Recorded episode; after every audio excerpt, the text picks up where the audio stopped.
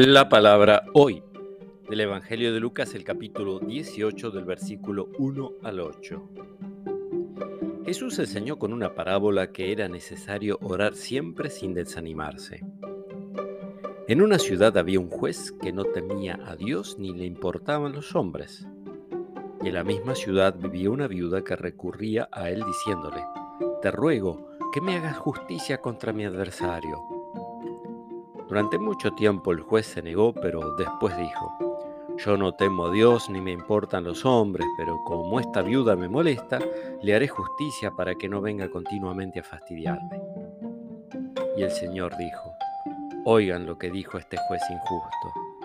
Y Dios no hará justicia a sus elegidos que claman a Él día y noche aunque los haga esperar.